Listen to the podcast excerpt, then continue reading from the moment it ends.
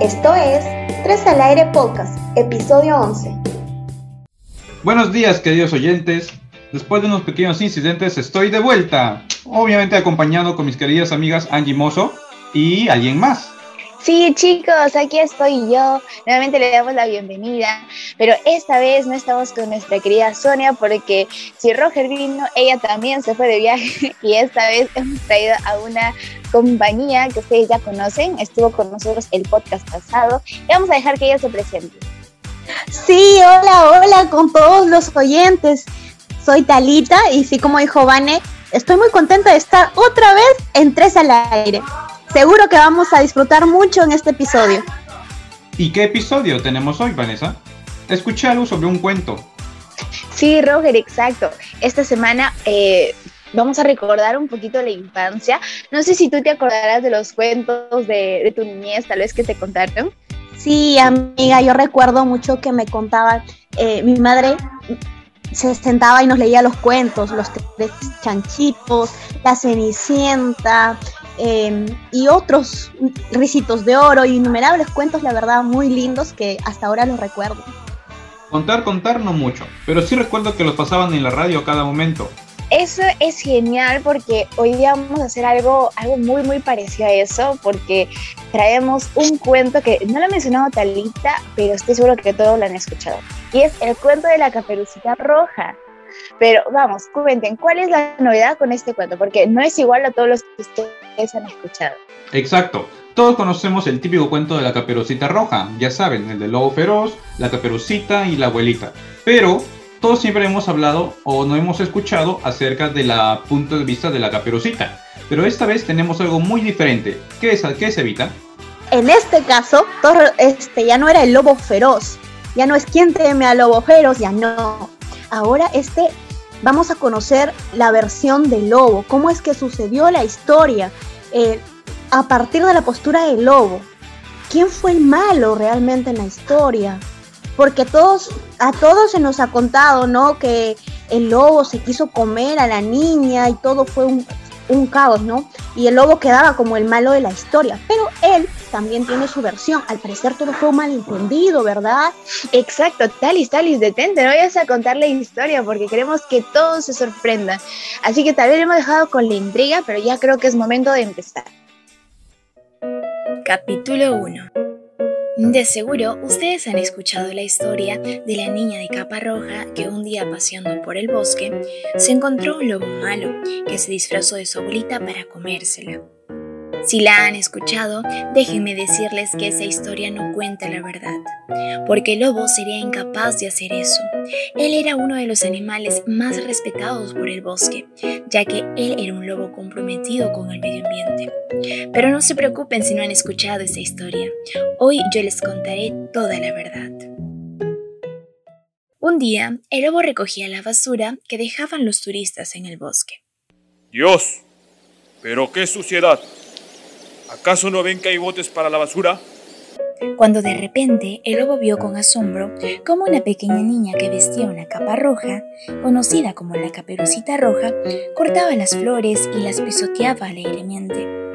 Además, se percató que la capucha que traía estaba hecha del pelaje de sus amigos lobos. ¡Pero qué horrendo! ¿Quién se ha creído esta? ¿Y cómo se atreve a dañar mi casa y lastimar a mis amigos? Luego de ver todo ello y un tanto temeroso, se le acercó. Oye, niñita, ¿qué haces caminando por medio del bosque? ¿Quién eres?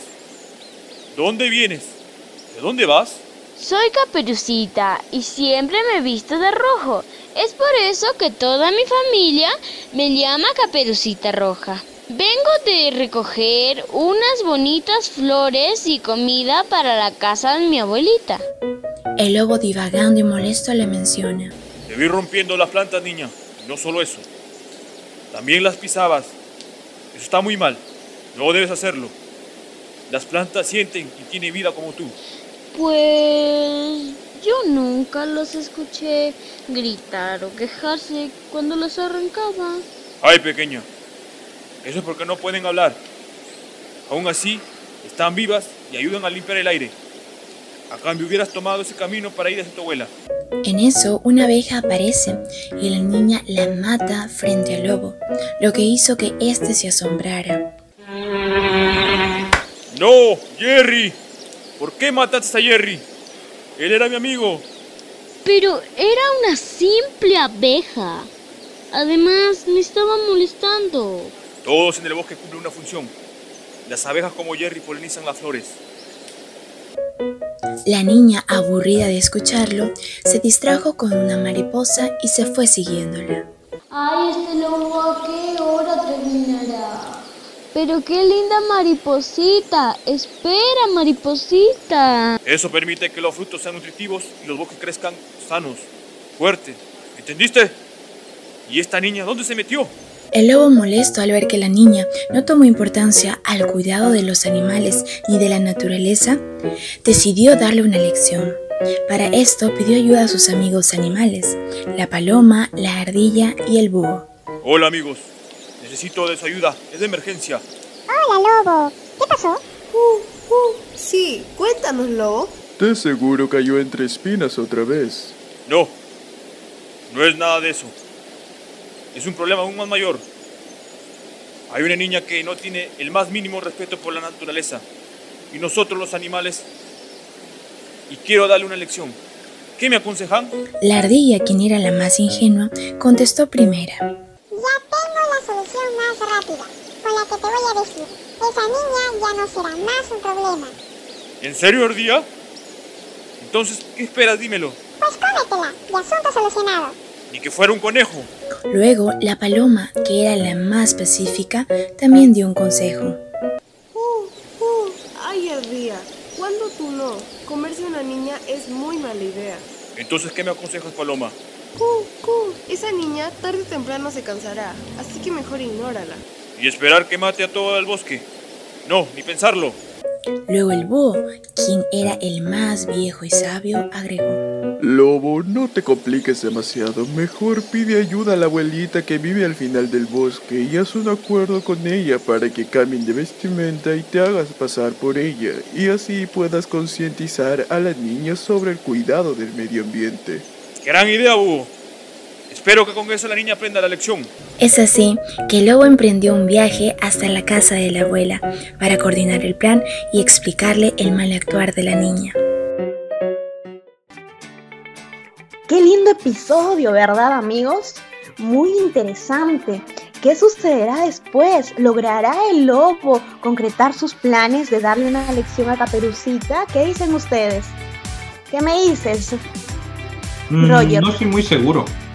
La de decir verdad, que yo recuerdo la historia original, el lobo es el malo y los malos nunca ganan.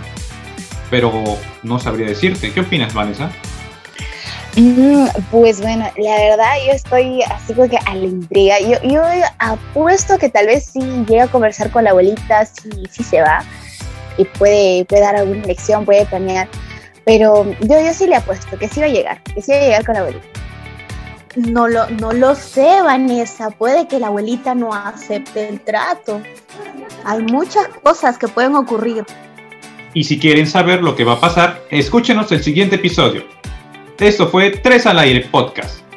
No se olviden de seguirnos en nuestras redes sociales como 3 al aire podcast. Estamos constantemente activos. Vamos a estar publicando para que ustedes sepan los adelantos y nos vemos en el próximo episodio. Bye bye. Bye y muchas gracias nuevamente por la invitación. Es un gusto, como siempre, compartir con ustedes, chicos. El gusto es nuestro, tal y te esperamos en otro capítulo porque nos la pasamos muy bien contigo. Igualmente, chicos, mil gracias. Bye bye.